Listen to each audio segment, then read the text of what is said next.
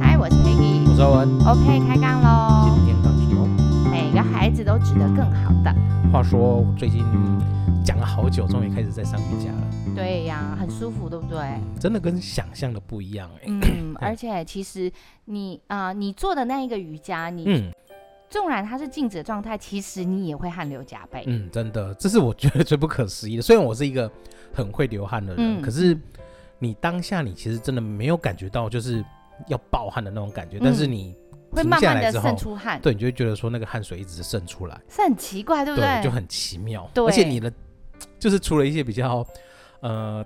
拉筋的动作，嗯，会比较让你面目狰狞之外你其他的时候，你是脸部，我觉得我自己的脸部都还是安详的脸。OK 啊，OK 啊，你们其实都蛮 OK 的。对啊。然后前几次因为你们脸太过于安详，所以我都有一种觉得。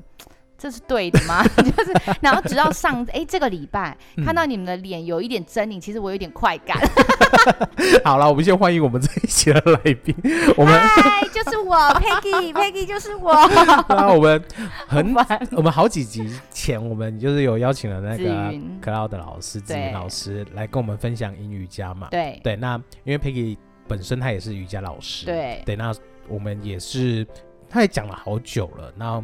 终于这一次刚好开课的时候，我们就时间上兜了拢，嗯、那我也就是鼓起了勇气，就是他出了邀请函吗？对对对，就是你邀请函写了半年了才写出来，对。然后每次见面的时候，邀请函都拿不出来，真的。看这一次到底用什么写？用手写？对啊，我觉得这个也这一次也是刚好，呃，就是在我上那个绘画治疗的那一段时间。嗯就刚好就是一直很多想尝试的东西，或者是一直不敢尝试的东西，嗯、一口气都一起去做突破吧。是因为从会呃，就是画图这件事开始就已经是一个突破，对对对。然后再又去上瑜伽，又是个突破，对对，就是在下这个决定的时候，都一直是做，哎、哦，就是自己想好久，但是一直都没有踏出那一步。嗯嗯。对啊，就踏出去之后发现，哎，真的。完全都跟自己所想的是啊，其实都是自己限制，对，都是自己限制自己。对，所以其实人有无限的可能。没错。虽然这句话听起来有一点就是心灵心灵毒鸡汤，对，但是真真的是这样子。其实每一次我都会有一点就是想说，哎，下大雨，哎，嗯，然后疫情那么严重，是不是应该要停课一下？可是就会试图，然后就问一下那个要来上课的同学，哎，你们还好吗？身体状况？嗯，然后大家都说 OK 啊，很好啊，然后就逼迫着我们也要去。对，就是老师就是一直是想从学生这边听到好像要停课，对，是不是要停课一下？殊不知学生对很都很踊跃。对，我的我的同学们好像也都很很热情。对，没有错。然后再去上完这堂课之后，我就会跟我自己说，还好我没有停课，就是有满满的收获。真的，我觉得每次上课真的就是。不一样的体验了，是哈，对啊，对啊，眼睛马上亮了起来。这一次这一集真的很认真，我是真的很认真想要跟大家聊这件事情。对，就是我们开头说的，每个孩子都值得更好的。嗯，我们这一次的主题把它放在孩子身上，嗯，是因为呃，我是个儿童瑜伽老师，嗯，然后我也很喜欢儿童瑜伽这件事情。嗯哼，是呃，其实一刚开始在学的时候，我自己喜欢瑜伽，嗯，那我就想说，有什么样的东西可以结合。孩子跟瑜伽这件事情，虽然我以前在写字，那个我以后长大要做什么时候，我从来没有写过老师这个字眼，因为我那时候心想，如果我当老师，我可能把小孩打死之类的吧，就是自己脾气的关系。可是，一直到辞掉工作，然后又想找一份陪，因为刚好也生了宝宝嘛，然后又想说陪孩子跟自己喜欢的，哎，这两者结合，你知道脸书就是这么神通广大，他就会跑出来说。好像就是懂你读你的心思，你知道吗？难怪人家说脸书大神，呵呵，就跑出师资培训。嗯，然后你你你应该也有经经历过我那一段的人生嘛？对，对，我就就是孩子小，然后但是我们还是去培训，就找离自己近的。对，那中间一直呃一直到现在，嗯，就是这是有一种初心，你知道吗？就是。嗯忘不了的，嗯，忘不了，哎，有这首歌吗？有，每次我自己乱唱，对，就是忘不了你，你想要给孩子的，因为每师资培训一次，或是每再受训一次，或是再上课一次，嗯、你就会觉得这么好的东西，到底为什么不给孩子？嗯哼，就是孩子他都值得，每一个孩子都值得这么好的东西，嗯、值得更好的。嗯，虽然说它并不是一门呃需要用成绩去评比，或是一门用。呃，分数，然后他没有办法立马当下知道那是可以看到成果的东西，但是我由衷的还是觉得他很好。嗯，它是真的很好。其实包含我自己在内，我都会觉得说瑜伽不是好像跟小孩儿童是没有那么直接的关系，嗯、因为想到瑜伽就会觉得说就是呃冥想啊，然后会一些、嗯、呃姿就是体位啊，然后一些比较。呃，难度比较高的姿势，或者是比较静一点，静下心来，好像跟小朋友是扯不上关系的。对，就很多家长其实也都会这样问我们。可是事实上，在因为我们自己都知道，呃，儿童他们就如你们所想的，儿童似乎是静不下来的。嗯、可是。我们也知道，因为这样子，我们要跟在在教儿童瑜伽的时候，我们就要稍微有一点调整，嗯，很适合儿童，也儿童会喜欢的。嗯，所以在这个过程里呢，呃，我们都会添加游戏的元素在，嗯、让孩子从元素呃游戏开始，然后去喜欢、嗯、去玩乐，然后再从游戏的过程中带入一些有关于瑜伽的一些相关知识，例如说调息，例如说体位，例如说瑜伽故事、经典故事等等的。嗯、因为我常常说瑜伽。还非常大，非常深，对大人都那么的受用呢，何况是孩子？嗯，只不过我们必须要转换成孩子适合的语言，去让他们接收跟吸收，知道这件事情。嗯，那他是可以的。再者，我们从另外一个角度来看，呃，孩子喜欢游玩游戏，大人喜不喜欢玩游戏？其实也喜欢，也喜欢，对不对？对啊、我们路过了那个阿毛克金。的故事，嗯、然后还有我们小时候踢罐子，嗯，甚至我们现在大人在愚人节，我们也会玩游戏捉弄等等，这都是。那既然小孩喜欢的东西，我相信大人也喜欢，因为每个大人里面，嗯、我相信心里都住着一个孩子。没错，这是真的。对对啊，而且就由此发想。嗯，所以你在儿童瑜伽这边呢，我记。就是这样一路这样看下来，其实也是耕耘了蛮蛮长的一段时间。对，但是我们也挫败了蛮久的时间。我知道在、嗯、呃，因为我们前前阵子刚好有去参加 Peggy 他的那个，就是在亲子对，就是亲子馆，他有举办了一个那个活动，然后 Peggy 去呃，算是类似说明做讲座这一种。对，对，那也看到说，其实哎、欸，其实国外在儿童瑜伽也是行之多年，可是，在台湾相对真的是比较。是没有那么普及，因为其实研究显示，就是冥想静心这件事情对大人是有效的，对，对孩子也是有效的。换句话说，它其实是对人是有有帮助的。嗯、它其实可以帮助大人稳定，嗯、也可以帮助孩子稳定。那在国外的课程里，其实慢慢的很多老师都把这样子的一个东西引导进他们的正常课程里，就是我们所谓的学校课程可是台湾，嗯。目前还正在起飞当中，嗯、哼哼，那它可能目前还会是属于比较课外课的部分，嗯、哼哼，甚至可能是课后才艺班等等之类的。嗯、但是相较于我们目前的教育风气来说，的确它并不是排名前十名的一门课程。对，这是我觉得呃走了这么多年比较。嗯想要大家鼓励我的，现在来讨拍的概念就对。可是我真的必须说，就是先行者本来就是会比较辛苦，因为你一路都在披荆斩棘。嗯，对啊，但是我还是觉得很多人都问我们说，到底为什么要执着于这一块？可是正如我一刚开始前面破题的，因为它够好，它也很好，嗯、所以每个孩子都值得这么好的东西。嗯，那再加上这样子的东西，如果其实有时候我觉得很有趣的一个旅程，就是说。我们人从 baby 经历小学、大学走，呃，不，经历中学、大学，然后走了社一点增加一点社会经验，再走了人生大事，结婚生小孩，一直到了可能中年的时间，大概四十的时候，我们忽然会觉得，哎，我想要多爱我自己一点。嗯，所以他大部分人会在三四十岁这个时候，他会呃二十几岁的小朋友，二十几岁的年轻人会是朝瑜伽体位对去。钻研，因为他有一个看起来有很厉害的动作。对，那到三四十岁，他走多了一点，有人生经验的时候，他就会喜欢瑜伽那一块，嗯、呃，可以心灵满足他心灵的这一块。嗯、那有时候我就在想，为什么我们得到了三四十岁的时候才去寻找这一块？嗯哼，那那个时候我们知道很需要。嗯，那既然这么好的东西，为什么我们不从小就慢慢的种在孩子的心里？嗯、那其实，在我们培训的过程中，老师都会告诉我们。我们现在在做的事情就是种种子，嗯，但是我们要给它时间，慢慢的灌溉，慢慢的浇水，它才会长成大树。嗯，所以我们要能够知道我们自己在做的事是种子、种种子这件事。嗯、等到你种下这颗种子，它萌芽了，等到有一天它可能遇到二十岁，就是以后遇到了一些事情，他会想起、嗯、哦。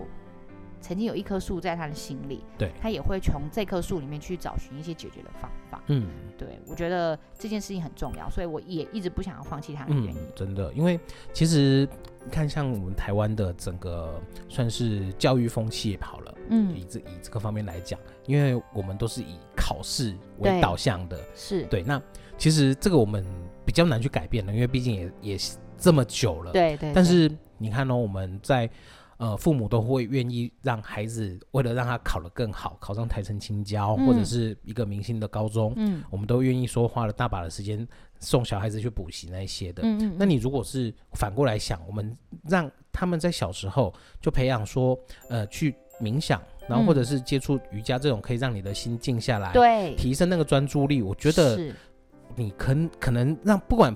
不管是孩子之后在学习的路上，或者是之后他在面对各种社会上的一些嗯经历，或者是困境、困境、挫败这之类的，我觉得他们都会有更更有能力去调整调整自己跟面对这些困难。是是是，这也就是我一直呃目前一直想一直在做，也一直想要做，一直想要推广的东西，因为、嗯、呃。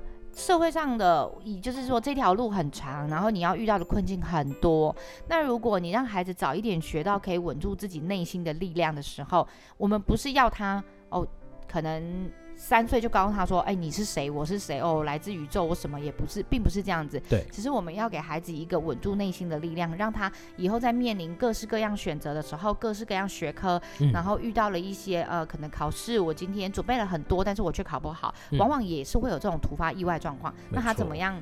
呃，在这样的状况下稳住自己的内心，然后去给自己力量，嗯、熬过。”面对这些事情，嗯、我觉得这件事情更重要。与其等到他面临的这样的挫折的时候，你再来告诉他说啊，你就要稳住内心，你就要安于内心。嗯、可是他听不进去啊。真的，那时候你的问题已经产生了，可是他。的心灵层面或者他的解决问题的这个能力，其实都还没有跟上。是，嗯，那他就很容易会遇到一，就很容易造成一些社会上的问题。没错，因为你会发现现在的孩子真的是压力会越来越大。对，跟我们那个时候比起来，我真的觉得现在的孩子真的很辛苦。对啊，所以我自己在上这呃一两个月的，呃大概两个月了嘛。嗯嗯，对，这两个月的那个课程。课程下来，我真的觉得我自己最有感觉的就是在冥想的那个区块。嗯嗯、对啊，因为以前我是也不太容易静下心来，虽然我？对我我静不太下来，我我需要一点时间。哦，哦，哦，对，就是需要一些仪式感的东西出现，我才能让自己静下来。哦、可是现在我发现，哦，这两个礼这两个月的那个课程这样下来，我很。很容易就让自己静下来了，然后就进入那个状态。那不管说是你在呃工作上啊，或者是一些看书啊，或者是一些吸收一些东西，嗯、你真的很容易专注力一下子就进入那个状况，嗯嗯嗯很容易就提升，就是应该说是专注力和那个大幅度的提升。我自己才才几才几有，如果以这几堂课看下来，你这一两堂课的状态挺好的，嗯、就是。好像只要到了那个空间之后，嗯、你们就很清楚知道要做什么，然后有一些心头的大石就会放下来。嗯、对，的不过我今天呢，也要趁这个机会跟大家说明一下，就是儿童瑜伽它跟一般成人瑜伽会有什么不一样？嗯、因为一般成人瑜伽还应该是说大孩子们听得懂指令，很明确的指令，他们都也不能说很明确的指令。就是你下一个指令，他们很明确的可以懂说那是什么，对，或是他们不用像小孩子要转换一些适合孩子的语言去告诉他们。嗯、所以当然在呃成人的过程，我们可能一进来我们就暖身，然后我们就可以做一些拜日式等等，然后带到体位，嗯、然后最后做呃摊尸式休息等等的。嗯、它是对于成人跟成人之间比较容易沟通，嗯，那甚至。可能他在听的时候他跟不上，他看他也可以看到旁的人，他也可以跟得上。嗯，可是孩子就不一样了。所以我们在呃儿童瑜伽的过程，我们一刚开始，我记得你也是呃听了那个说明会之后，嗯，你比较有感，知道他在做什么。对，对对，不然我之前我真的也是觉得儿童瑜伽跟我们成人瑜伽好像没什么不同，嗯、就是儿童来做这些成人的体位。嗯嗯嗯，对。可是听完之后，是不是觉得有趣很多？真的就完全跟我所想的又不一样，又打破了一个。不一样的框架。对。其实像儿童瑜伽来讲，我们一刚开始呢，我们就会是做大肌肉的活动，嗯、因为我们要让孩子的身体是暖起来的。嗯、那我们一刚开始就会借由一些游戏，然后带孩子，呃，我们会告诉他说，我们今天要上山，所以我们要开车上山或骑车上山等等之类的，嗯、我们自己扮演不同的交通工具。嗯、孩子跟大人最大的差别就是，孩子他有天马行空的想法，因为他还没有被。他的画布里，他的还没有被添加过太多现实层面的东西，嗯、所以你跟他说拿起方向盘，他们的手自然就会握起方向盘。嗯哼，他你看得到吗？你看不到，但他们看得到，嗯、他们手里就是握着方向盘，嗯、他们会握着这个方向盘跟着你上山下海，然后、嗯、呃飞天遁地，这就是他们。最我觉得我最喜欢孩子的地方，嗯、那我们就会借由这些游戏呢，让孩子先把大肌肉的身体暖起来之后，我们就会进入一些专注力的游戏。嗯、那专注力游戏就代表他身体还是会动的，嗯、可是他跑动的状况就会比较少一点点，跟大肌肉活动比起来的话，嗯、那在这个部分我们也训练孩子的专注力。那他也会借由听觉跟视觉这个过程里面去刺激他的大脑。嗯、我我其实一直很想很想跟大家分享。世界上没有笨的人，嗯，就只不过我们以科学角度一点来说，就是他的大脑，我们假设把大脑分成 A B C D E F G 到 Z 这么多条路线，假设，但是并不全部哦，那是。比喻，可是你如果只帮孩子开发了 A 跟 B 这条路线的话，嗯、那他到时候他在做选择的时候，他就只知道走这几条路线。没错。就像欧文上次跟我们分享月支的那个失智的这个过程，是就是这样，没错。那如果你帮孩子多开发、多刺激了几条路线之后，嗯、他可以做选择、可以思考的路线就变多了，嗯、自然他在解决事情或面对事情的能力的这个状况的时候，他就有很多元的选择，嗯、也可以缩短他要处理的时间。没错。那这个过程其实就是我们家长跟老师需要去帮孩子刺激。那既有什么刺激？具有五感，比如说视觉、听觉，然后嗅觉、味觉等等之类的。嗯、然后触碰他的，呃，比如说像按摩，也可以帮助他刺激他的脑部发展。嗯、这些都是这些每一个过程都在刺激他脑神经元跟帮助他的身体发展。嗯、哼哼所以专注游戏是一个非常重要的部分。嗯，那有的孩子你会说他怎么可能专注得了？嗯，不，并不代表要完全静下来坐着才叫专注啊。嗯，他其实只要可以在专注在某一个游戏上，嗯、那他也叫专注。其实没有我们想象中的这么多的框架跟这么的难。嗯那我觉得，嗯，儿童瑜伽最特别的还有一个就是像是调息，对，就你也在这次受益，对不对？对，没错。就是调息，大人也可以做，小朋友当然也可以做。嗯，那我们就会用呃故事上的引导，然后告诉小朋友什么叫日脉的调息法，什么叫月脉的调息法。那什么呢？他身体过热的时候，他又用怎么样的调息法让自己稳定下来、冷却下来？嗯、他们其实知道的孩子，上了几次课的孩子进到教室，如果他觉得他今天身体过热，他就会自己坐下来说。啊，我要先笑嘻嘻，冷气机一下，嗯、这就是他们在做的事情。嗯、那孩子都可以的，其实大人也可以，只不过孩子他不会有过多的呃复杂的思考说，哦，我我怎么样，我怎么样，他就很真切的告诉你说，我现在要，我现在不要，嗯、我现在喜欢跟不喜欢，对，大概是这样。那其实研究上也显示说，调息的确可以帮助孩子放松，嗯哼，帮助大人放松，只要你在做。嗯调节呼吸、调节气息、呼吸练习这件事情，稳定的练习是可以帮助他们放松。嗯，那这也是我们现在生活非常需要的东西。如果说，因为毕竟现在的人斜杠太多了，你一下你一个人可能扮演了很多角色。我是妈妈，我是女儿，我是呃，我是谁的媳妇，我是谁的儿子，我是谁的爸爸，我是谁的弟弟，等等等等的。在这么多斜杠角色里，我们从来没有让自己松一口气的时候。那调息就会是很好的一个开始，嗯、也是一个很好的方法。孩子也是啊，你觉得他没有情绪、没有压力？有啊，嗯、我们家小朋友就会跟我说，他不想当班、当当班长、当当班长，因为他觉得他要 呃记人家不好这件事情，他觉得有压力。啊、然后他也会跟我哭泣说，呃，弟弟今天跟我吵架，同学都一直学我。哦，就是他们有他们的情绪，他们有他们来自于呃这个同台之间或社会之间怎么看他们的一种。嗯眼光，那对他们来说就是个压力。谁说他们没有压力？对啊，他们没有压力，为什么会哭？为什么会生气？为什么会嘲笑？为什么会得意？没错。所以其实他都是。那我们就会借由绘本的引导，或是故事的引导，或是呃活动上，然后我们去就跟他们说明，跟他们引导，让他们简单明了的知道这是什么，以后他知道了，他以后也可以清楚的跟我们表达他现在的情绪跟感觉是什么，嗯、这样才可以有沟通良好的一个状态。嗯、重点不是孩子不说，是他不知道怎么说。我们其实，在前几次的的录音里也一直聊到这件事情，没错，他不是不讲，是怕不知道怎么说，怎么表达，所以他就不会说了。对，其实大概就是这样子的一个状况。对啊。那还有接下来就是我们就会练习体位啊。可是体位呢，像我们昨天在在做说明会的时候，也有家长问说，他怎么样安静下来做那个体位？因为有时候你在做体位的时候，你就已经、嗯。汗流浃背，对不对？对。可是其实，在孩子做体位上，我们不会主动去调整孩子的身体。嗯哼。那就是孩子模仿到这个型，嗯，他只要愿意做，愿意多停留一点，对他们来说，其实都已经是身体上的锻炼。嗯。就像呃，我的课程里有孩子，他在做下犬式的时候，对，就是手跟脚，然后在地板上，屁股高高的，这样、嗯、像小狗伸懒腰，嗯、他就会。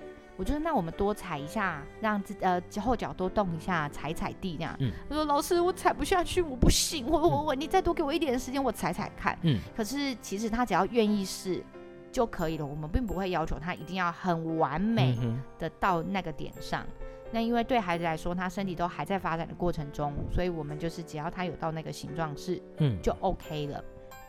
那再来就是老师在学习的过程中，当然也接受到很多的师资培训，就是像解剖学，你知道我们常常就讲一些，梨状什么鸡，胸锁 乳突鸡，就每天都在吃鸡 这个概念。那其实我们也在学习这些，那因为我们也会观察孩子在做这个动作的时候有没有用错力量，嗯，如果有用错力量，我们会适时的提醒他，嗯，请他就是稍微要怎么样的去引导他做到用对力量的方法，但姿势。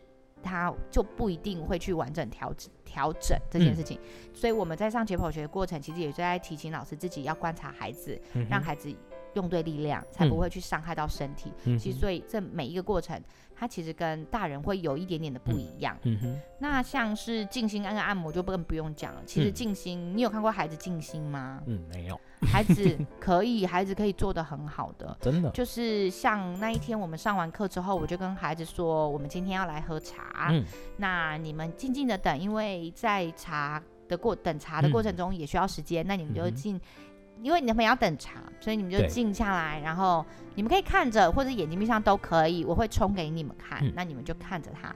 它就是静心了，嗯，对不对？你看着从白开水经过茶叶，嗯、然后有了茶色，然后从茶壶里出来到杯子里，本来杯子是空的，到杯子里有茶色，对，然后再拿起来闻香喝下去，嗯，这个过程对他们来说都已经是静心，哦，他们也已经在学着等待，嗯、学着专注，嗯、学着专心在这件事情上放松，嗯，等着茶。你猜他们觉得那杯茶是好喝的还是不好喝的？好喝的。Why？嗯，等待的过程是辛苦的。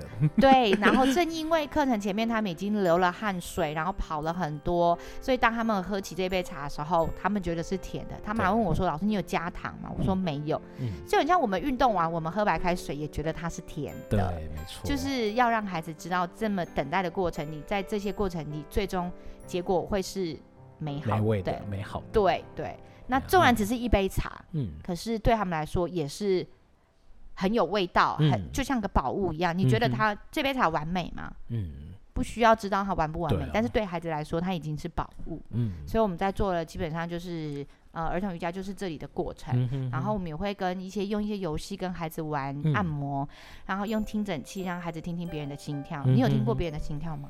有。你有听过别人的心跳？有。你是说美美怀孕的时候陪她去产检吗？也不是啦。Oh, OK，因为我蛮意外的。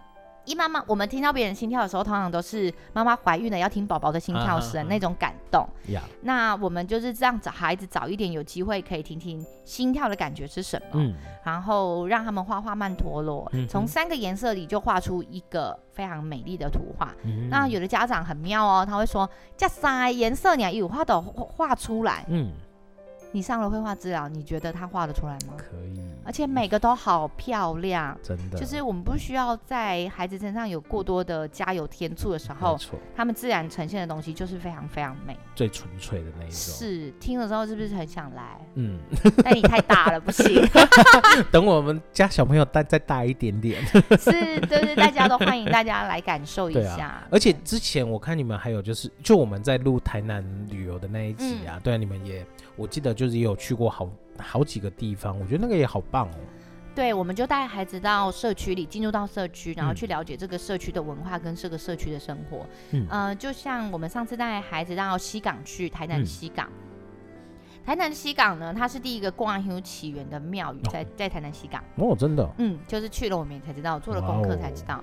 然后去到那里呢，我们就又请了导，我们在那个庙埕前面做完瑜伽，然后那里有一棵大榕树，吹着风，那时候白天吧，吹着风，庙埕上面跑的感觉超级舒服的。然后蓝天白云，虽然也流了汗水，可是、嗯、你知道，其实在，在在以前的社会里，一间庙的。庙宇其实不论大庙小庙，它就已经是一个社区的中心。对，没错。就是凡事都来自于这里，然后从这里起源，从这里热闹，然后嗯、呃，偶尔下午来这里下下棋、吹吹风、泡泡茶。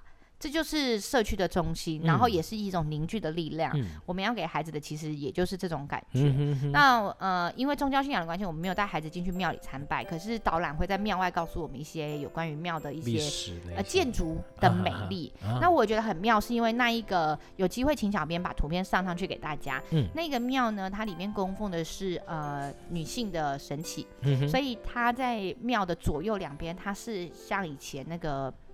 呃，皇后娘娘走的时候都会一个圆圆的，然后珠，它上面庙宇上面就是这个东西。哦，好酷哦！那每一间庙不一样哦，所以你下次经过庙宇的时候，你可以稍微看一下。嗯。然后就是因为代表它刚好这一间是女性，嗯，所以它的呃建筑的特色又不一样。就很多东西都是来自于你进入了社区，你知道这个社区文化之后，你才会有更了解。那最重要的是。爸爸妈妈带着孩子一起参与，对，像昨天的说明会，有人问我说，怎么增加亲子关系？嗯，其实增加亲子关系并不难，对，但是呃，我会跟大家说有三个要件，第一个要件是你要参与，嗯，你要先知道参，你要先参与了之后，你才有办法跟你的小朋友或是跟爸爸妈妈建立关系，嗯，你们建立了关系之后，你们才有办法产生连结，对，因为你才知道他在做什么，你才知道他。想要什么，他的想法是什么？嗯，所以亲子关系并不难，但是要、嗯、第一要素就是你要先参与。嗯，那像在那个活动里，我们也看到，原本就只有爸爸陪，呃，妈妈陪着小孩在那里玩，对爸爸在旁边划手机。对，这我们都可以理解。然后，但是玩到一半，这个小朋友就觉得说不行，我就是要爸爸陪我，嗯、所以他就把爸爸拉来了。嗯、那我们其实要探讨的是说，在这个体位上，他做到位了吗？嗯。重要吗？其实不重要，不重要了，因为他们一家子三个人已经把手牵在一起，一起在做这件事情。嗯，那样的力量远大过于这个体位，嗯哼，是不是很完美、很正确、嗯、这件事情？嗯，那这样亲子关系也就此展开了。嗯，这样的照片、这样的笑容，我们也永远都记在我们的心里。对孩子来说，已经是一种无形的力量，在他的心里，知道说我曾经跟我的家人做过这些事情。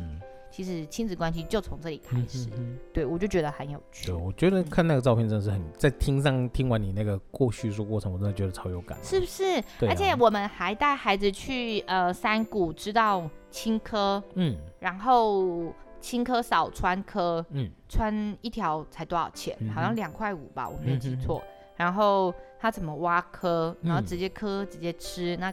科什么成长的，嗯、然后这个庙里以前，呃，我们甚至还去盖了属呃生肖印章，啊、就是金纸在做金纸的生肖印章等等等等，有好多好多有趣的事情就在那个时候发生。那其实也很有趣的是，亲子关系产生的时候。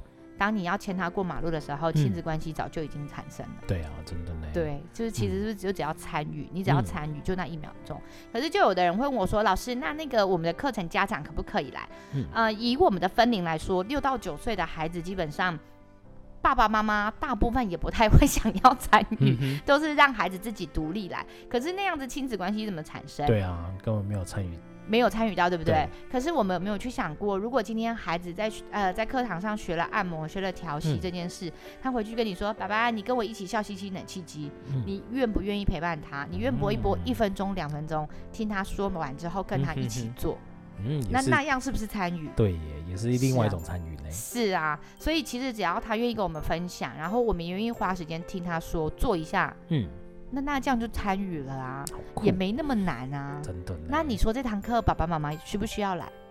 可来可不来啊。嗯。如果你愿意像我们一样疯，然后我们在踢罐子的时候，你也愿意参与，嗯、你心里住着一个孩子，我们也非常欢迎你，是 OK、嗯、没有问题的。其实一切就取决于从心开始吧，就是从心里开始，你跟着你的心，然后去做你想做的事情。嗯、对，没有这么多的包袱。像我昨天在看一部戏。啊、呃、哦，机智医生，我又重刷了机智医生这件事。然后其中有一个小儿科医生，他就说他最喜欢孩子的点，我才蛮感动。他说、嗯、孩子很简单，他会痛，他就告诉你我会痛，他不会像大人一样会忍痛说，呃不会不会，可是那个牙齿已经咬到，就是 呃不会，我一点都不会痛。可是孩子就会跟你说啊，我好痛。孩子就是这么的真，就是这么的直接，他喜欢就喜欢，他不喜欢就不喜欢，他没有，他不至于会有过多的包装告诉你。嗯包装他的情绪，然后、嗯、我也希望每个我接触到的孩子都可以这么直接的说出他们的感觉，那我们也才有机会可以听更多，帮助更多，了解更多。嗯、对，这就是为什么莫忘初心，也一直都不想要离开这个圈圈的原因。真的超棒的，对对，而且就是我上就是瑜伽这段时间下来啊。我自己最有感的一件事情，就是你跟我们分享的，就是，嗯，就不用去管体位对不对，不用去跟别人比较，嗯，就是跟自己去做到你自己的到位，这样就好了。嗯、对啊。那我觉得这个真的是，不管说是对大人也好，或是对小朋友也好，真的都很重要的一个观念。是啊。因为我们常常就都会就去太在意别人的眼光，是不是？我这个我。动作对不对？我做这件事情对不对？嗯，嗯，那会把别人的眼光、别人的期望放到非常非常的大。对对，那其实透过这样子的一个训练，我觉得不管说是对自己也好，对小朋友也好，真的都会更。注重自己的内心一点了。对啊，对哦、其实你自己就已经可以很明确感觉到你有没有进步。对、嗯，你自己是知道的。就很像上次呃你在做第一个呃、嗯、我们做趴姿的时候，对，那个时候的你跟上一次我们又做了一次趴姿，嗯、你自己知道不一样，对不对？对啊，真的。其实自己的自己能够感受自己最重要。嗯。那既然时间人生时间这么短暂，我们不应该花时间去感受别人的世界跟别人的心。对，我们已经把很多爱跟。关怀给都给别人了，我们曾几何时对 关心自己一下，说，哎，我今天进步了，我今天其实比上一次更好了。其实纵然我没有进步没有关系，但是我觉得更要鼓励说，哎，我也花了时间在做这件事情，投入了这件事情，总比去听别人停下来的流言蜚语好很多。没错，对啊，我觉得这件事，对啊，嗯，要。进要要呃放在心里啦，嗯，对，不需要去比较，真的，所以我都会鼓励孩子听，嗯，就是听了，然后你思你想了一下，你再告诉我，哎，它是什么？不要，嗯、因为现在我觉得视觉的刺激太多了，例如平板，例如电视，对，那很多孩子已经不喜欢听这件事情，好基本上对大概分享就是这一些。哎、嗯，我再分享一件我觉得昨天很好笑的事情，嗯，昨天其实我们，嗯。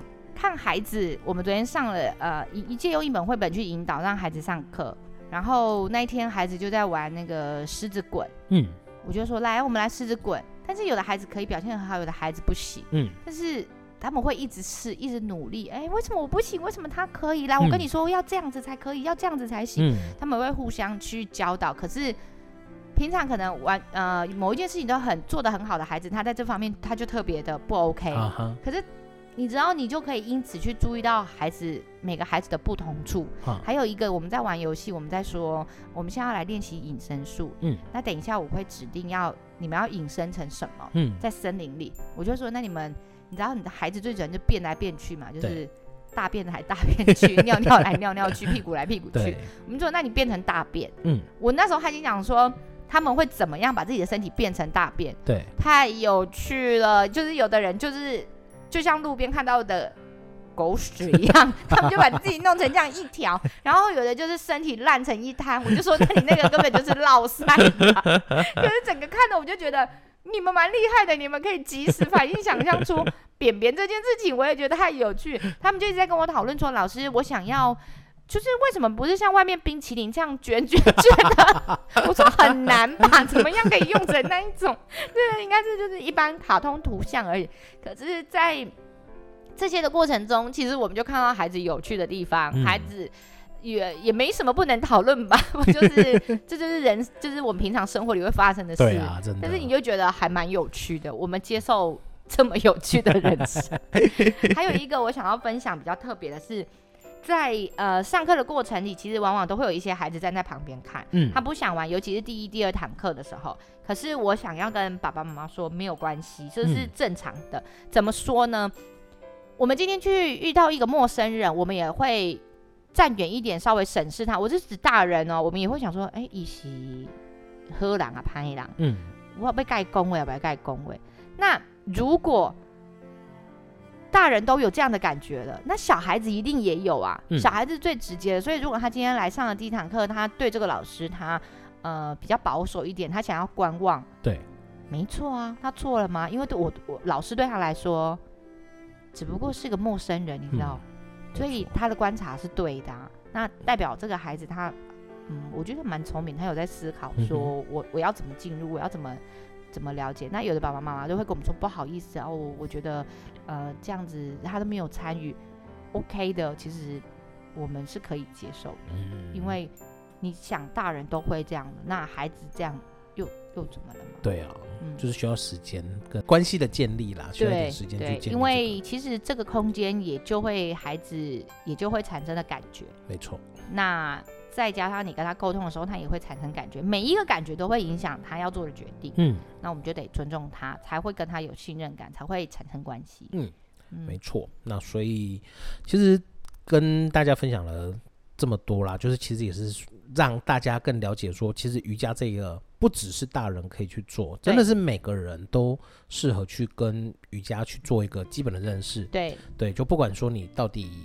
嗯，对瑜伽的感觉是怎么样？让给自己一点时间，就去就近找机会找机会去试，给自己一个机会，对，让孩子们也接触一下这样子这么棒的一个活动。是啊，我相信都会有不一样的观感。对，然后你就想说，大人都适用的东西，那孩子怎么会不适合呢？没错。对呀，欢迎大家一起来体验。欢迎大家，拜拜，拜拜。